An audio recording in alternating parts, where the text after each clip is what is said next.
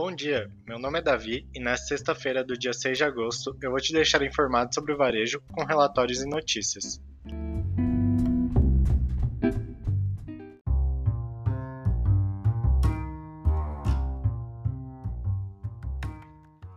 A grande mudança no comércio eletrônico mundial. O relatório Comércio Sem Fronteiras 2021 do PayPal captura e destaca as mudanças globais atuais e futuras que definirão o futuro do comércio internacional. Ele ajudará você a identificar potenciais áreas de crescimento para sua empresa, explorando 13 mercados-chave em profundidade. Não importa se você está começando sua jornada internacional ou se a sua empresa está expandindo seu alcance global. Entender os consumidores estrangeiros é fundamental para o sucesso.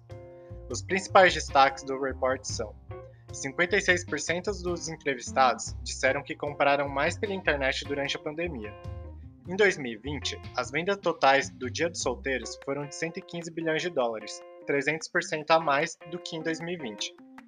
Os smartphones se tornaram o dispositivo preferido para compras online.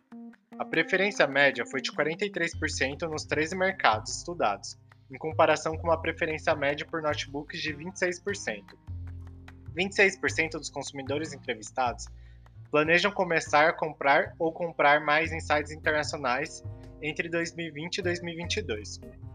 Os consumidores online do Brasil relatam que 78% dos pagamentos online são feitos por smartphones. O ecossistema será o modelo para o varejo no pós-pandemia.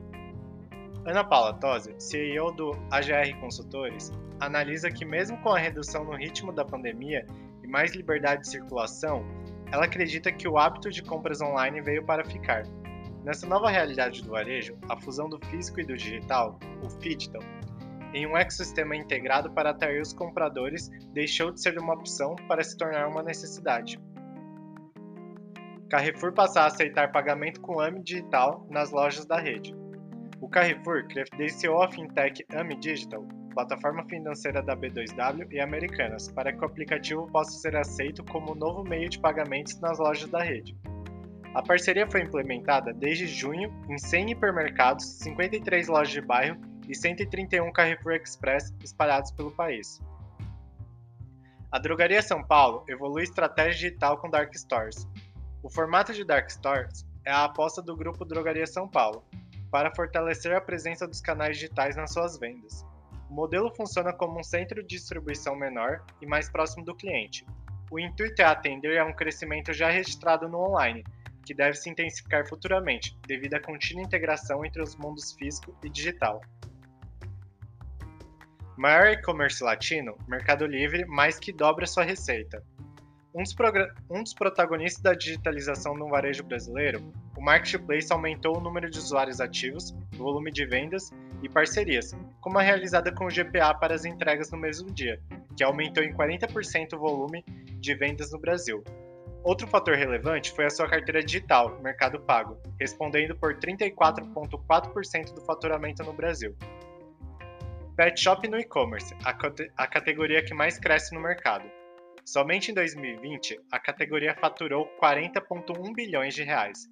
Como resultado, o Brasil alcançou o segundo lugar no ranking das economias globais com melhor performance de mercado. Em comparação ao ano anterior, o crescimento chegou a 13,5%.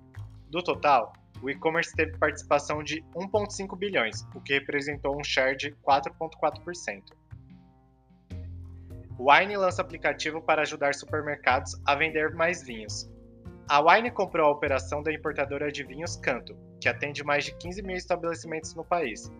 A Wine quer usar sua experiência no mundo digital para impulsionar tanto as vendas da empresa adquirida como a dos supermercados clientes. A ideia é criar um marketplace para aproveitar a força da marca. Eventos. No dia 11 do 8, vai acontecer um evento de transformação digital do varejo no pós-pandemia, organizado pela Varejo Ventures. No dia 13 do 8, vai acontecer um webinar A Evolução da Indústria no Digital, organizado pelo E-Commerce Brasil. E no dia 24 do 8, vai acontecer um webinar O Desperdício de Alimentos, o Desafio Operacional do Varejo, organizado pela Inteligência 360.